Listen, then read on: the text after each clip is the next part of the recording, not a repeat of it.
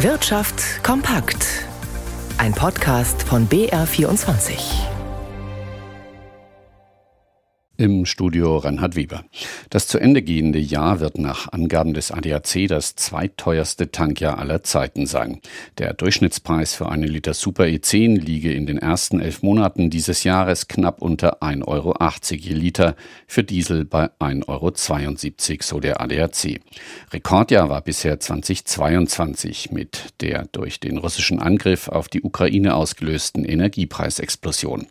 Auch wenn die Spritpreise 2023 2020 deutlich unter denen des Vorjahres liegen werden, bleibe der Abstand zu den Preisen früherer Jahre immer noch gewaltig. Im November allerdings gingen die Spritpreise im Vormonatsvergleich zurück. Grund für den Preisrückgang waren deutlich niedrigere Rohölpreise. Auch ein Weniger beim Weniger kann zuversichtlich stimmen.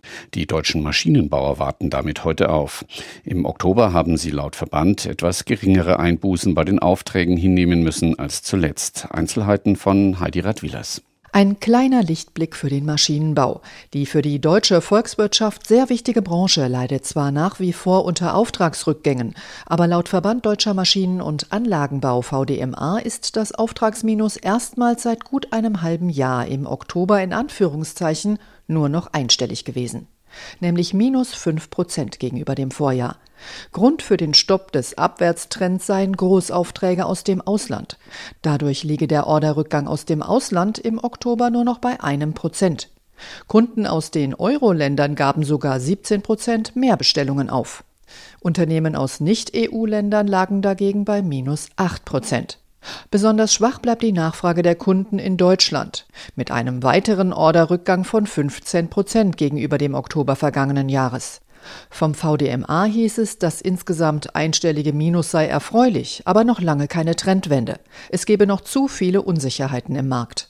Laut dem Portal Statista zählte der Maschinenbau in Deutschland im vergangenen Jahr rund 950.000 Mitarbeiter.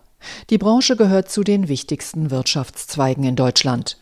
Vernetzte Alltagsgeräte wie Heimkameras, Fernsehgeräte oder Spielzeuge sollen sicherer werden. Das sieht ein Gesetzentwurf zur sogenannten Cyberresilienz vor. Darauf einigten sich Unterhändler der Mitgliedstaaten und des Europaparlaments in der Nacht zu Freitag. Hersteller müssen ihre Produkte demnach gegen Cyberattacken von Kriminellen wappnen, um Unternehmen und Verbraucher zu schützen. Die Verordnung soll für alle Produkte gelten, die direkt oder indirekt mit einem anderen Gerät oder einem Netz verbunden verbunden sind. Für Medizinprodukte oder Kraftfahrzeuge gibt es bereits ähnliche Vorschriften. Mit der Insolvenz von René Benkos Signa Holding wächst die Sorge, dass in den bayerischen Innenstädten weitere Kaufhäuser geschlossen werden könnten. Arbeitsplätze könnten wegfallen und das Angebot für die Konsumenten sich verschlechtern. Dennoch ist das Weihnachtsgeschäft erst einmal gut gestartet. Details von Felix Linke. In den Warenhäusern von Galeria und selbst beim insolventen Sportcheck läuft für die Kunden und Kundinnen alles weiter.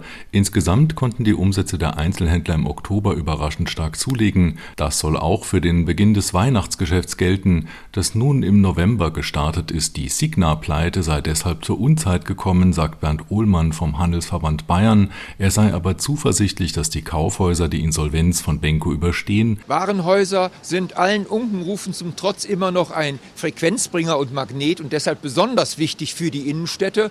Und deshalb betrachten wir natürlich die jüngste Entwicklung mit Sorge. Handelsexperten sehen vor allem die kleineren Kaufhäuser in mittelgroßen Städten in Gefahr. Für Luxuswarenhäuser wie das Oberpollinger in München ließen sich dagegen leichter Investoren finden, trotz hoher Zinsen. Die meisten Warenhäuser verlieren seit Jahren Umsätze, die vor allem ins Internet abgewandert sind.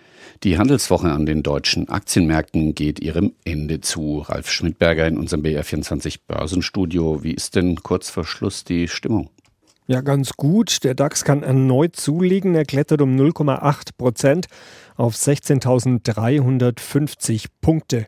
Immer mehr Investoren spekulieren mittlerweile darauf, dass die Notenbanken nicht nur in den USA, sondern auch in der Eurozone in absehbarer Zeit die Leitzinsen wieder senken werden, denn die zuletzt bekannt gewordenen Inflationsraten sind deutlich gesunken und im Euroraum mit 2,4 Prozent gar nicht mehr weit entfernt von der Zielmarke von 2 Prozent, die die EZB anstrebt.